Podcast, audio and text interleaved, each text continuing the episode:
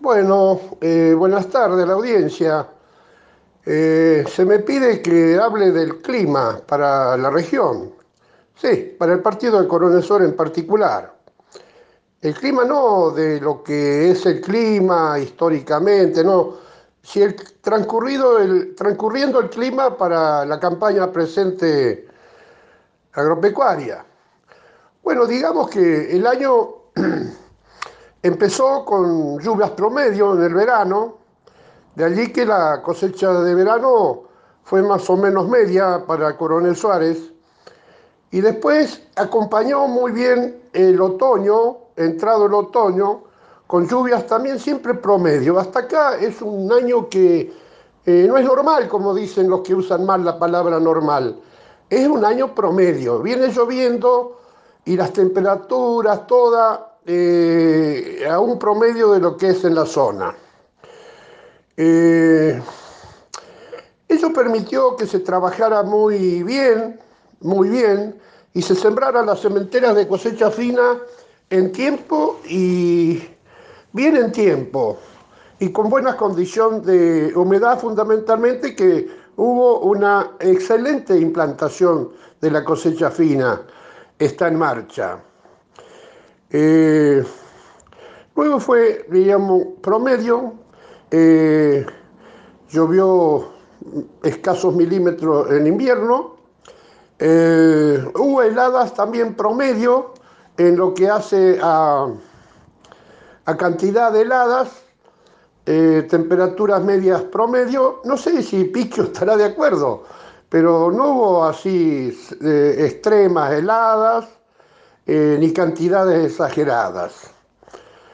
Eh, la cosecha fina eh, vino desarrollándose muy bien y en la parte agropecuaria hubo también oportunidad de sembrar buenas este, cementeras de verdeos de invierno, que son muy importantes y que venían siendo necesarias, puesto veníamos con una deficiencia de pastos de la seca, sí, realmente octubre, noviembre y diciembre del año 19. Los verdeos compensaron bastante la producción de pasto, han desarrollado en forma muy buena, se han logrado buenos resultados y hoy se está usando esos verdeos hoy con las nuevas tecnologías como cultivos de cobertura, o sea, cultivos que están puestos dentro de la cosecha fina y la siembra de la cosecha gruesa. En este momento uno eh, eh, se traslada a través de los campos y vi muchos campos eh, tipo marrón quemados por herbicida y son casualmente verdeos que están para sembrar girasol, que ya se ha sembrado algo, algún maíz y soja, que son los tres cultivos básicos de Coronel Suárez. Entonces la fina viene marchando muy bien, los pastos eh, la primavera se comportó bien, Santa Rosa llovió, eh, luego se han ido produciendo lo que eh, se pronostica, que cada semana se descompone el tiempo, en lo que es en septiembre, octubre, noviembre y parte de diciembre, y con lluvias promedio para cada ah, mes en particular. Entonces, y bueno, los trigos ahora en, Cañazón, ya en Antesis, Antesis es cuando se eh, poleniza, diríamos, el trigo, que es una especie que tiene autofecundación en la misma eh, espiga, tiene, eh, diríamos, el género femenino y el polen que es el masculino. hay lotes que ya están con evidencia de espiga.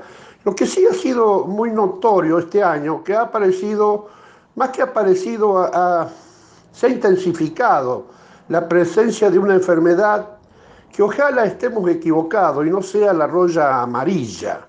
La roya amarilla hace unos pocos años dejó a España con muy poca cosecha. Eh, y acá en Argentina se está difundiendo, o sea, se está apareciendo esa enfermedad y, y yo me tiene realmente preocupado, porque yo tengo desconfianza que de buenas a primeras cuando aparecen esas enfermedades, también correlativamente estén los tratamientos que eh, combaten esas enfermedades. Y, la enfermedad de criptógamas casualmente son eh, mundialmente como enfermedades que deben ser prevenidas. Y las prevenciones se hacen con variedades resistentes, que en trigo tradicionalmente eh, los había muy buenos, pero desde hace 20 años no hay buena genética, eh, qué sé yo, los semilleros han claudicado, la ley de semillas no los protege, el INTA, que era también productor de semillas, este, como que no funciona bien en ese aspecto. Entonces, hace 20 años que no se producen variedades resistentes a todas las enfermedades y en este momento tal vez la enfermedad se está haciendo un picnic.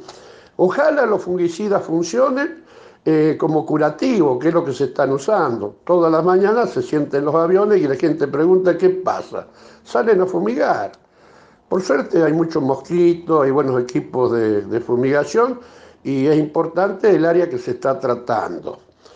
Esperemos ahora que estamos entrando en un periodo que tiene que ser inexorablemente libre de heladas. Temperaturas que bajen de 0 grados pueden hacer daño muy importante al estado vegetativo de tanto de la cebada como de los trigos. Temperaturas de menos de 2, 3, 4 grados son nefastas. Y bueno, es un momento de tensión, eh, eh, gracias a Dios eh, se está con buenos niveles de humedad, cuando hay buena humedad la intensidad de la helada es menor. Y bueno, tenemos que sobrepasar el 20 de noviembre para que los granos estén medio grano arriba y ya puedan aceptar alguna helada tardía. Y bueno, estamos en el periodo de que heló, no heló, ¿qué te parece? Y generalmente se hace difícil hacer un diagnóstico, al final nos terminamos enterando que la helada se llevó eh, un 20, un 30%, abajo del 20 eh, realmente es lo óptimo, pero hasta el 20 es común que se lo lleven las heladas de, los cereales de invierno. Eh, ha transcurrido un tiempo bastante ahora benigno, lindo, se prevé que va a haber frutales, porque frutales han pasado de su estado de flor, ya se ven este, cerezas, ciruelas, damasco, durazno, va a ser un año de fruta. Y, bueno, ¿qué decir? Estamos este, terminando octubre, eh, que se ha comportado con lluvias promedio, y viene noviembre. Y bueno, noviembre dicen, Piquio dice que la media de noviembre de los últimos 20 años es en el orden de los 80 milímetros. Bueno, esperemos este 80 o 120 o 60, pero la buena humedad que tenemos en los suelos va a permitir que con no tanta agua pasemos noviembre, un momento muy importante para, para terminar el llenado del grano, de la, de la cosecha fina.